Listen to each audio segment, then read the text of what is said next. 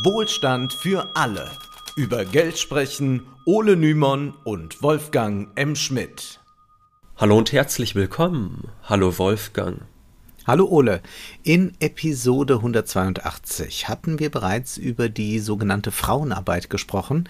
Damals ging es jedoch nur um einen Teil der von Frauen verrichteten Arbeit. Wir hatten die Felder der Erwerbsarbeit thematisiert, die von Frauen dominiert sind und hatten die Frage aufgeworfen, wieso diese Arbeiten oftmals schlechter bezahlt sind, wo also der Gender Pay Gap herrührt. Heute wollen wir nicht auf das Feld der Erwerbsarbeit blicken, sondern die im privaten Raum verrichtete Arbeit betrachten. Es soll um die sogenannte Reproduktionsarbeit gehen. Diese wird viel zu oft nur als kleine Fußnote des Arbeitslebens aufgefasst, oftmals wird sogar ihr Arbeitscharakter gänzlich negiert. Dabei sind diese Arbeiten keineswegs nur reine Privatangelegenheiten, auch das Kapital hat ein Interesse daran, dass Haushalte sich reproduzieren und neuer Arbeiternachwuchs herangezogen wird. Wir wollen uns daher heute die Frage stellen, wie lässt sich diese oftmals von Frauen verrichtete Arbeit in eine marxistische Kapitalismuskritik integrieren und handelt es sich wirklich nur um einen Kampf zwischen Arbeit und Kapital oder nicht auch um einen Kampf zwischen den Geschlechtern? Zuvor wollen wir aber darauf hinweisen, dass auch dieser Podcast eine Menge Arbeit bedeutet. Daher sind wir froh über jede finanzielle Unterstützung. Zuwendungen sind möglich via PayPal, Steady und Patreon oder ganz traditionell per Banküberweisung. Alle Informationen und Links findet ihr wie immer in der Beschreibung zu dieser Episode. Und außerdem sind wir dankbar, wenn ihr uns auf Social Media folgt, wo wir auf unseren gemeinsamen und auch auf unseren separaten Kanälen auf Veranstaltungen und neue Episoden hinweisen. Diese gesammelten Links zu Instagram, Twitter und neuerdings auch TikTok findet ihr natürlich auch in der Episodenbeschreibung. Vielen Dank.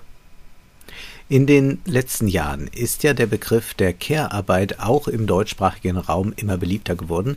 Wir werden dennoch sehr bewusst heute nicht von Care-Arbeit sprechen.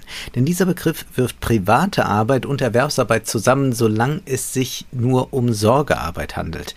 Dabei ist es ein kategorischer Unterschied, ob Care-Arbeit in einem Pflegeheim stattfindet, wo also die Arbeitenden bezahlt werden, oder ob diese Arbeit in den eigenen vier Wänden von Familienmitgliedern verrichtet wird, wo es keine Entlohnung gibt. Wir wollen heute nur über diejenigen Arbeiten sprechen, die im häuslichen Rahmen stattfinden. Daher wäre es zu unpräzise, wenn wir jetzt nur von Care-Arbeit sprechen würden. Stattdessen sprechen wir über Reproduktionsarbeit. Dieser Begriff hat vor allem eine marxistische Prägung. Marx untersuchte in seiner Kritik der politischen Ökonomie die produktive Arbeit und das hatten wir in Folge 180 schon erklärt, dass es im Kapitalismus nur diejenige Arbeit, die für das Kapital Mehrwerte produziert und dafür einen Lohn erhält. Nur diese Arbeit gilt laut Marx als produktiv. Und sozialistische Feministinnen kritisierten Marx dann in den 70er Jahren dafür, dass er darüber eine weitere Form der Arbeit vergessen habe, die auch für den Fortbestand des Kapitalismus notwendig ist, nämlich die Reproduktionsarbeit. Diese Arbeit findet im privaten Raum statt. Sie wird bis heute größtenteils von Frauen geleistet und sie ist nicht entlohnt. Dabei ist sie für die Reproduktion des individuellen Lebens wie des Kapitalismus unersetzbar. Das klingt nun erstmal sehr abstrakt, aber wir werden das gleich genauer erklären. Die Frage, die wir uns heute stellen wollen, lautet, ist eine solche feministische Kritik in die Marxische Theorie integrierbar? Die Kritikerinnen der 70er Jahren waren ja keineswegs antimarxistisch, sie wollten seine Kritik stattdessen erweitern und erklären, inwiefern Kapitalismus und Frauenunterdrückung zusammenhängen.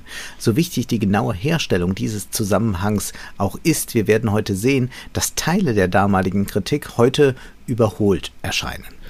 Anfang der 70er Jahre erschien ein Text, der international für Furore sorgte und der für die Diskussion um Reproduktionsarbeit entscheidend wurde, nämlich Die Frauen und der Umsturz der Gesellschaft der italienischen Sozialistin Maria Rosa da Costa.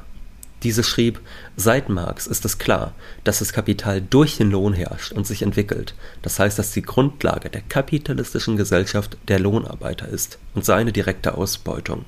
Von den Organisationen der Arbeiterbewegung ist niemals erkannt, noch jemals in ihre Überlegungen einbezogen worden, dass gerade durch den Lohn die Ausbeutung der Nichtlohnarbeiter organisiert wird. Mit den Nichtlohnarbeitern meint Dalla Costa Frauen und Kinder, die laut ihr im Kapitalismus von der Produktion ausgeschlossen werden. Hier müssen wir den historischen Kontext betrachten. Heute ist das nicht mehr wirklich der Fall. Die Erwerbstätigkeit von Frauen nimmt stetig zu, auch wenn viele Frauen immer noch in Teilzeit arbeiten und dadurch ökonomisch auf ihren Mann angewiesen sind. Aber vor knapp 50 Jahren, als dieser Text erschien, da existierte noch das fordistische Modell, in dem viele Männer die alleinigen Einkommensbezieher waren. Im englischsprachigen Raum spricht man deshalb auch vom Male Breadwinner. Della Costa geht also von einer Spaltung der Lebenswelten in eine private Sphäre, in der die Frau tätig ist, und einer Produktionssphäre, in der der Mann tätig ist, aus. Und sie kontrastiert diese zwiegespaltene Arbeitswelt mit vorkapitalistischen Zeiten und kommt dann zum Schluss, früher gab es diese Spaltung nicht. Und damit will sie die vorkapitalistische Zeit natürlich nicht romantisieren, in der es auch Frauenunterdrückung gab, aber laut Dalla Costa ist diese im Kapitalismus verschärft worden. Sie schreibt, in der vorkapitalistischen, patriarchalischen Gesellschaft waren Haus und Familie Mittelpunkt einer landwirtschaftlichen und handwerklichen Produktion. Mit dem Aufkommen des Kapitalismus organisierte sich die Vergesellschaftung der Produktion mit der Fabrik als Mittelpunkt. Diejenigen, die in den neuen Produktionszentren, eben in der Fabrik, arbeiteten, erhielten einen Lohn. Die ausgeschlossen waren, erhielten keinen. Frauen, Kinder und Alte verloren ihre beschränkte Macht, die sie aufgrund der Abhängigkeit der Familie von ihrer Arbeit, die als gesellschaftlich und notwendig betrachtet wurde, besaßen. Die Frau wird nun also in die private Sphäre verwiesen, meint Dalla Costa.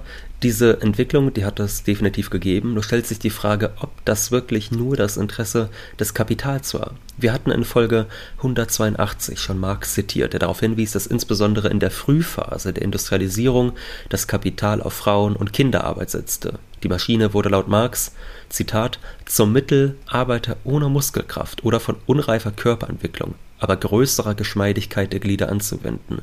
Weiber- und Kinderarbeit war daher das erste Wort der kapitalistischen Anwendung der Maschinerie.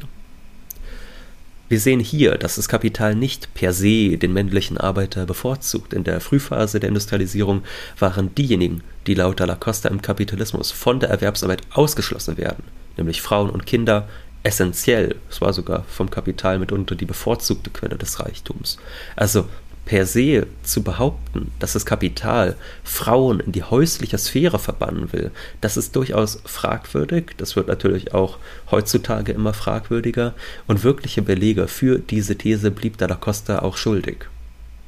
Zumal das Kapital im Singular, also die eine Instanz, die ganz bewusst Frauen in die Küche und Männer in die Fabrik treibt, die gibt es historisch ganz sicherlich nicht, auch wenn es sein mag, dass einige Kapitalisten aus welchen Gründen auch immer aus einem Kapitalismus, aus einem Konservatismus heraus, aus merkwürdiger Religiosität, was auch immer, gegen Frauenarbeit waren. Das betraf aber keineswegs nur die Unternehmer, auch in der Arbeiterbewegung gab es Bestrebungen, die Fabrikarbeit von Frauen zu verhindern, da diese als unsittlich oder naturwidrig angesehen wurde. Die englische Chartistenbewegung, eine der ersten bedeutsamen Arbeiterbewegungen überhaupt, sah laut der Ökonomin Catherine A. Moose Zitat die Häuslichkeit der Frauen und die Erwerbstätigkeit der Männer als wichtig für die Verbesserung der materiellen und moralischen Stellung der Arbeiterklasse an. Zitat Ende. Deshalb wollten die Chartisten die Fabrikarbeit von Frauen verringern. Nicht nur das beschreibt Moose in ihrem Text The Political Economy of State Regulation, The Case of the British Factory Acts. Vor allem beschreibt sie nämlich, dass es weder das Kapital noch die Arbeiter waren, die letzten Endes dafür verantwortlich zeichneten, dass Frauen mehr und mehr aus der Produktion gedrängt wurden. Es war vor allem der Staat, der dafür sorgte, dass ein patriarchales Familienmodell etabliert wurde, bei dem Männer für die Produktion und Frauen für die Reproduktion zuständig waren. Dieses staatliche Eingreifen, das wurde notwendig, weil der Frühkapitalismus zu einer Überausbeutung der Arbeitskraft führte. Heißt, das Kapital wollte so viel Arbeit wie möglich für seinen Lohn erhalten. Gleichzeitig drohte dieses System die Arbeiter so weit zu erschöpfen, dass ihre Arbeitskraft selbst geschädigt wurde. Laut Moose ist das für Arbeiter und Kapitalisten gleichermaßen ein Problem. Die Kapitalisten untergraben einerseits die Quelle ihres Reichtums, wenn sie die Arbeiter so sehr erschöpfen, dass diese an Leistungsfähigkeit verlieren. Andererseits kann kein Unternehmen alleine die Entscheidung treffen, seine Arbeiter kürzer zu beschäftigen und auf Frauen- und Kinderarbeit zu verzichten, da dies einen Wettbewerbsnachteil gegenüber den Konkurrenten bedeuten würde. Heißt, an sich will das Kapital Frauen und Kinder beschäftigen, nicht zuletzt, da diese als Lohndrücker benutzt werden können. Gleichzeitig wird so aber die Reproduktion der wahren Arbeitskraft geschädigt. Die Entwicklung der Kinder wird verlangsamt und auch die Hausarbeit bleibt liegen. Das Interesse des einzelnen Kapitalisten und das Interesse der ganzen Klasse von Kapitalisten widersprechen sich also. Kein einzelner Unternehmer will den Arbeitstag verkürzen oder auf Frauen- und Kinderarbeit verzichten, während die Klasse als Ganzes davon eigentlich abhängig wäre. Moos schreibt, hätte ein Unternehmen auf die Einstellung von Frauen und Kindern verzichtet, hätte es eine höhere Lohnsumme und geringere Gewinne als seine Konkurrenten gehabt. Aus diesem Grund umfasste die vorherrschende Strategie für alle Unternehmen einen längeren Arbeitstag und die Einstellung von Frauen und Kindern. Was würde passieren, wenn alle Unternehmen die vorherrschende Strategie übernehmen würden? Wenn die Gesamtmenge der von allen Unternehmen beschäftigten Arbeit steigt, sinkt der Nutzen für ein einzelnes Unternehmen. Die Qualität der Arbeitskraft, gemessen an ihrer Qualifikation oder Produktivität, verschlechterte sich, wenn sie übermäßig lange eingesetzt wurde und oder wenn zu viele Mitglieder eines Arbeiterhaushalts außer Haus beschäftigt waren. Der Gesamtnutzen, gemessen an den Gewinnen, sank ebenfalls. Es war der Staat, der einschritt und der nicht nur Kinderarbeit, sondern auch Frauenarbeit streng regulierte. Jahrzehntelang wurde durch die Factory Acts Frauenarbeit genauso reguliert wie die von Heranwachsenden, so dass nur Männer länger beschäftigt werden konnten, wodurch Männerarbeit für das Kapital attraktiver gemacht und die Frauenarbeit zumindest teilweise in die häusliche Sphäre verbannt wurde. Dort sorgte sie für die Reproduktion der Familie. Um noch einmal Moose zu zitieren, der Staat griff ein, weil das Profit- und Einkommensstreben die Fähigkeit der Arbeiterklasse zu untergraben drohte, sich in einer Weise zu reproduzieren, die für Kapitalisten, Arbeiter und die Gesellschaft akzeptabel war. Die Factory Acts waren insofern eine Lösung, als sie den objektiven Lebensstandard verbesserten, Geschlechternormen und patriarchalische Hierarchien aufrechterhielten und die Arbeiter- und Mittelklasse befriedeten. Das hätte man natürlich auch, wenn die damalige Moral anders gewesen wäre, anders organisieren können. Man hätte ja dafür sorgen mhm. können, dass Männer und Frauen beide Erwerbsarbeit leisten, aber dafür weniger, dass natürlich dann die Kinderarbeit abgeschafft wird oder strenger reguliert und dann hätten die sich auch die Hausarbeit anders aufteilen können. Es widersprach aber der damaligen Moral, die ja schon über Jahrhunderte, eher schon über Jahrtausende tradiert war. Auch wenn das Kapital natürlich nichts gegen Frauenarbeit hatte, aus den bereits angesprochenen Gründen, man konnte die Frauen ja oftmals sogar noch als Lohndrückerinstrument benutzen. Übrigens bedeutete diese Lösung ja auch keineswegs, dass die Frauen völlig von der Erwerbsarbeit befreit waren. Selten reichte das Einkommen des Ehemanns aus, um die Familie alleine vollständig über Wasser zu halten. Aber wir sehen hier, dass den Frauen ganz klar die häusliche Sphäre allein aufgebunden wurde und dass die Erwerbsarbeit einen Zusatz zu dieser Sphäre darstellte. Umgekehrt war der Mann überhaupt nicht normalerweise an der Hausarbeit beteiligt und hat einen Großteil des Familieneinkommens für die Familie reingeholt durch seine Erwerbsarbeit. Der Mann wurde also zum Breadwinner, die Frau zum Caregiver. Kommen wir jetzt auf Della Costa zurück. Sie meint, in dem Maß, in dem das Kapital den Mann sich untergeordnet und zum Lohnarbeiter gemacht hat, hat es eine Kluft zwischen ihm und allen anderen Proletariern, die keinen Lohn empfangen, geschaffen. Dabei hatten wir eben ja gesehen, dass es keineswegs das Kapital war, das den Mann zum Lohnarbeiter und die Frau zur Hausfrau machte, sondern dass das der Staat war. Was wir hier auch nochmal gut verhandelt sehen, ist, dass es zum einen eine ökonomische Logik äh, geben kann mhm. und eine Ideologie. Und oftmals kommt es ja zusammen, dass äh, das eine das andere unterstützt. Aber in gewisser Weise ist die konservative Familienideologie eine, die der ökonomischen Logik zuwiderläuft. Ja. Also man müsste er sich nur einmal vorstellen, man würde jetzt diese konservative Ideologie des 19. Jahrhunderts heute durchdrücken wollen und würde sagen, so organisieren wir ab sofort wieder Familie, was das volkswirtschaftlich bedeuten würde. Und das ist schon eine interessante Konstellation, wenngleich dann einzelne Akteure dieses ökonomischen Systems äh, gleichzeitig äh, Träger oder Produzenten dieser Ideologie sind und sich dadurch so eine ganz eigenartige Kombination ergibt und wir eigentlich hier sehr deutlich machen wollen, wir müssen da unterscheiden, denn ist es durchaus so, dass viele marxistische Theoretiker die Hausfrauisierung als notwendige Begleiterscheinung des Kapitalismus fassen wollen. Dabei sehen wir in den vergangenen Jahrzehnten, dass dies immer weniger der Fall ist. Ja, die Reproduktionsarbeiten sind immer noch extrem ungleich verteilt und Frauen leisten dafür im Durchschnitt weniger Erwerbsarbeit als Männer, aber diese Tendenz scheint immer weiter zu erodieren. Wir stehen nun analytisch vor zwei Optionen. Entweder im Kapitalismus sind die Frauen immer zur Hausarbeit verdammt, und dann muss der Kampf gegen das Hausfrauendasein immer gleichzeitig einer gegen den Kapitalismus sein oder das eine resultiert aus dem anderen oder es ist eine Frage der patriarchalen Hegemonie, der Ideologie, dass die Reproduktionsarbeit fast ausschließlich von Frauen geleistet wurde und oft immer noch wird. Dann könnte die Schlussfolgerung auch lauten, dass wir um die Hausfrauisierung zu beenden, gar nicht den Kapitalismus abschaffen müssen, sondern nur die Erwerbs- und Sorgearbeit zwischen Männern und Frauen umverteilen müssen, so beide Partner gleichermaßen viel arbeiten, ohne dass nur einer einen Lohn bekommt und die andere Person ökonomisch abhängig ist. Dalla Costa tendierte klar zu ersterer Haltung. Sie meinte, diese Form der Ausbeutung war noch effektiver, weil das Fehlen eines Lohnes sie verschleierte, mystifizierte. Das heißt, der Lohn kommandiert mehr Arbeitsleistung, als die Tarifverträge in der Fabrik erkennen lassen. Dieser Lesweise zufolge leisten die Frauen Arbeit fürs Kapital, die jedoch nicht bezahlt wird, nur der Mann erhält einen Lohn, nicht aber die Frau, obwohl auch diese indirekt fürs Kapital arbeitet, indem sie die Arbeitskraft ihres Mannes reproduziert und neue Kinder großzieht, die später einmal fürs Kapital arbeiten sollen. Dalla Costa war daher überzeugt, dass auch Hausfrauen produktive Arbeit leisten und stellte sich damit klar, quer zu Marx, demzufolge Arbeit nur als produktiv gilt, wenn sie sich direkt gegen Kapital eintauscht und Mehrwerte für die Unternehmer produziert. Und das ist ja bei der Hausarbeit definitiv nicht der Fall. Da ist die Frau nicht in direkter Beziehung zum Kapital, sondern wenn überhaupt nur vermittelt über den Lohn ihres Mannes und sie selbst erhält ja auch keinen Lohn. Diese Behauptung war und ist unter Marxisten umstritten, dennoch wurde weiterhin versucht, die Frauenarbeit in die Marxische Werttheorie einzubauen.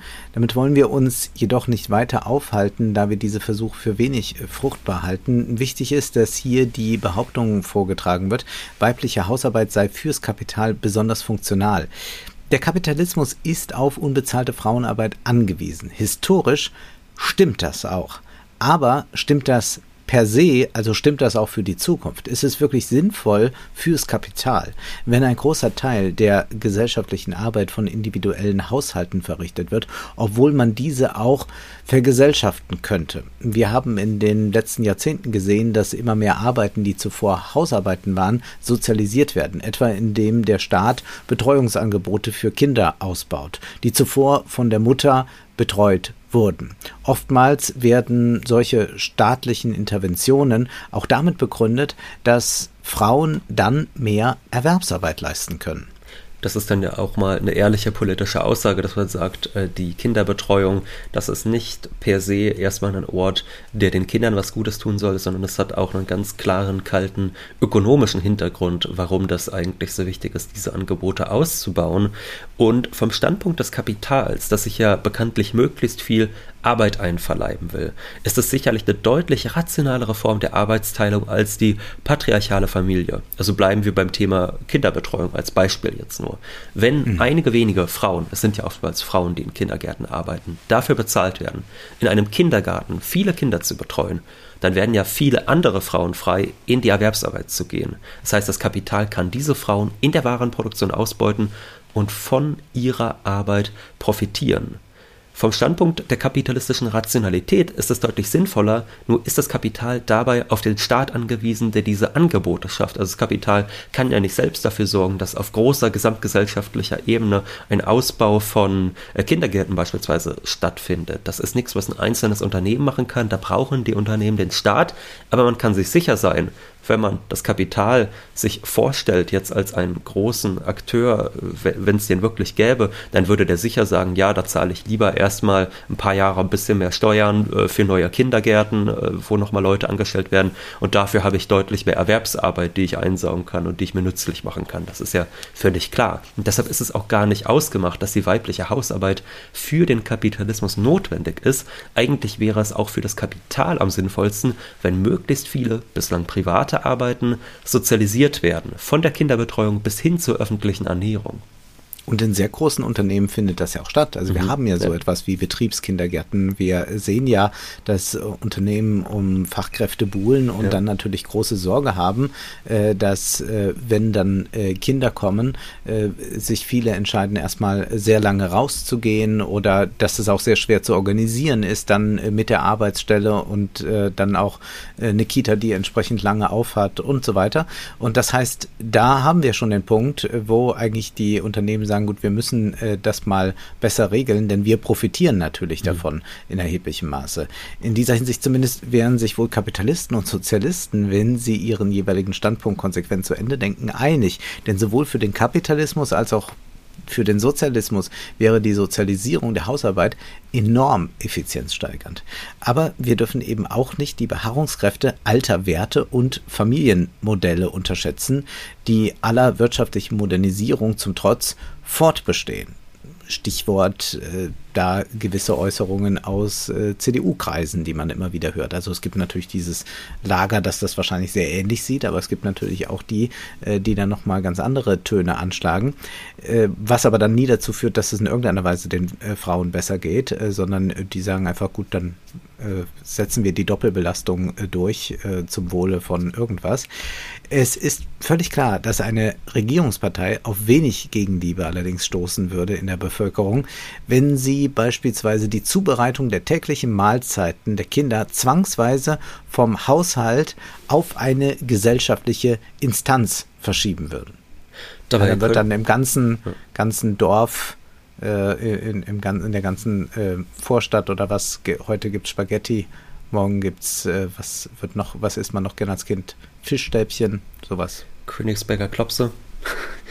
Ja, hatte ich das ist aber schon sehr preußisch, ja. äh, preußisch da oben. Da weiß ich nicht, ob man da mit den Bayern weiterkommt kann man ja was anderes anbieten, aber du hast ja schon gesagt, die Frage erledigt sich ja sowieso, denn es ist, auch wenn es natürlich wahnsinnig effizient wäre, wenn man zum Beispiel sagen würde, es gibt quasi öffentliche Suppenküchen, wo sich ein Großteil der Menschen ernähren kann. Und sind wir mal ehrlich, das wäre auch besser für die Ernährung vieler Menschen, wenn man das auf einer qualitativ hochwertigen Ebene machen würde. Ne?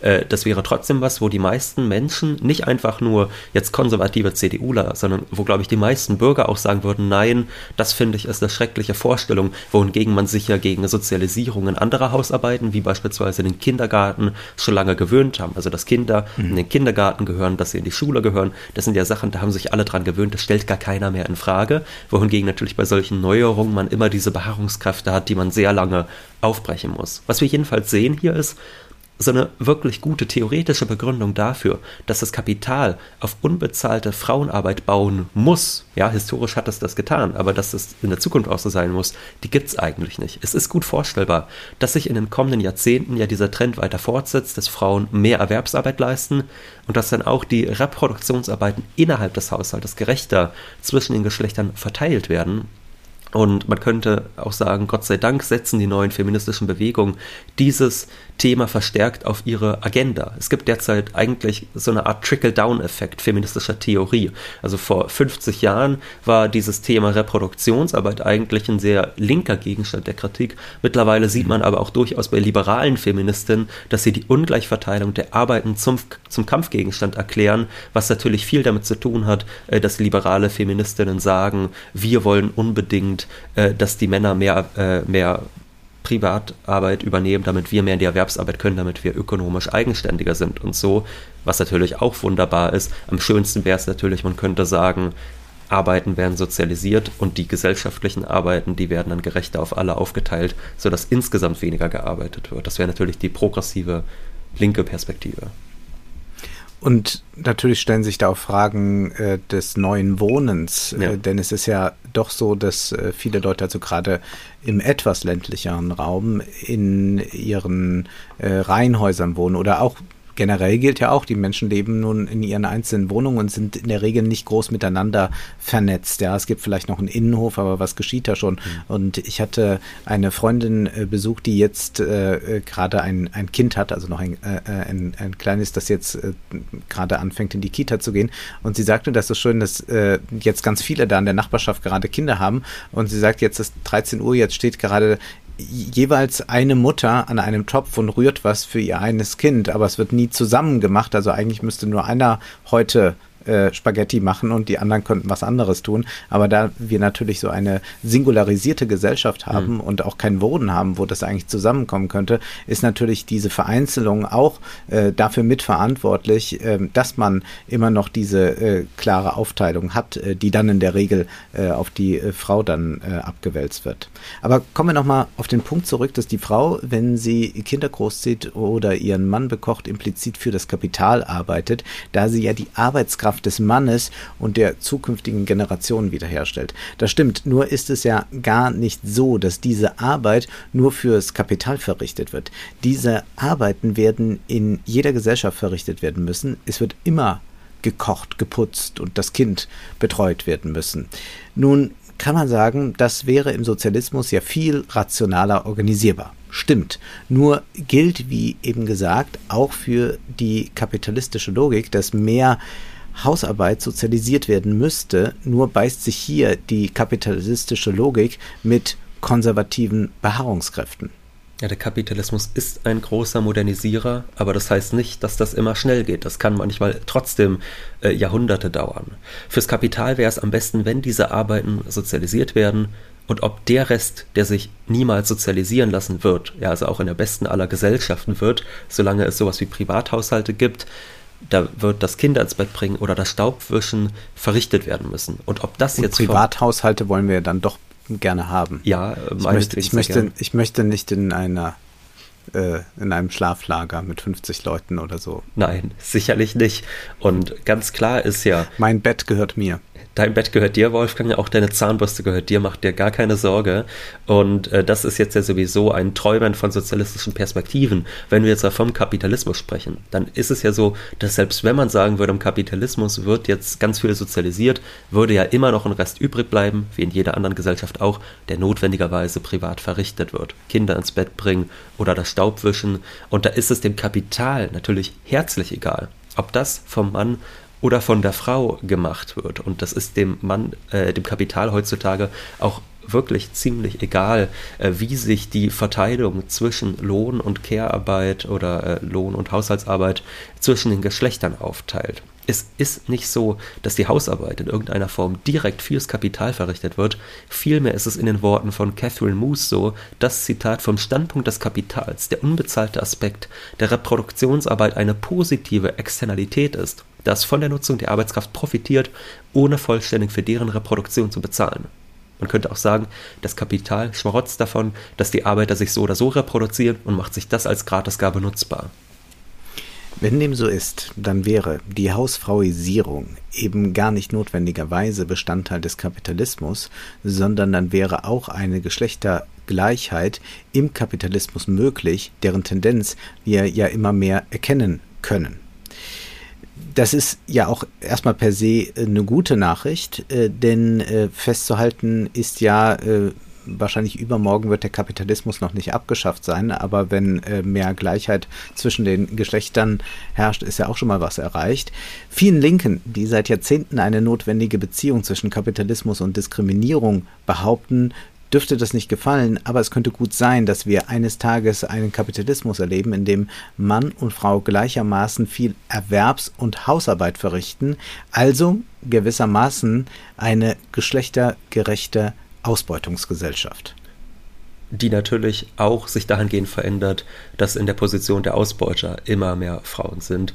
Das ist mhm. dann nochmal aus der Perspektive des Kapitals betrachtet die Veränderung, die jetzt vielleicht, äh, ja, zu der man sich natürlich relativ äh, neutral verhalten kann als Linke, aber zumindest, du hast es gesagt, diese Umverteilung der Arbeiten zwischen den Geschlechtern innerhalb der arbeitenden Klasse, die ist ja doch erstmal eine erfreuliche Entwicklung. Mit diesen Feststellungen sind wir aber noch lange nicht fertig mit diesem Thema der Hausarbeit, denn in den Diskussionen der 70er Jahre wurde auch eine Forderung laut, die bis heute immer wieder zu vernehmen ist, nämlich die nach einem Lohn für Hausarbeit. Es mag wie ein recht konservatives Konzept klingen, sollte aber tatsächlich den Kapitalismus als Ganzes und sein Funktionieren angreifen, aber darum soll es ein anderes Mal gehen. Nun ist erst einmal Schluss für heute, denn Zeit ist Geld. Prosit. Das war Wohlstand für alle. Ihr könnt uns finanziell unterstützen über paypal.me-ole und Wolfgang oder über die in der Beschreibung angegebene Bankverbindung. Herzlichen Dank.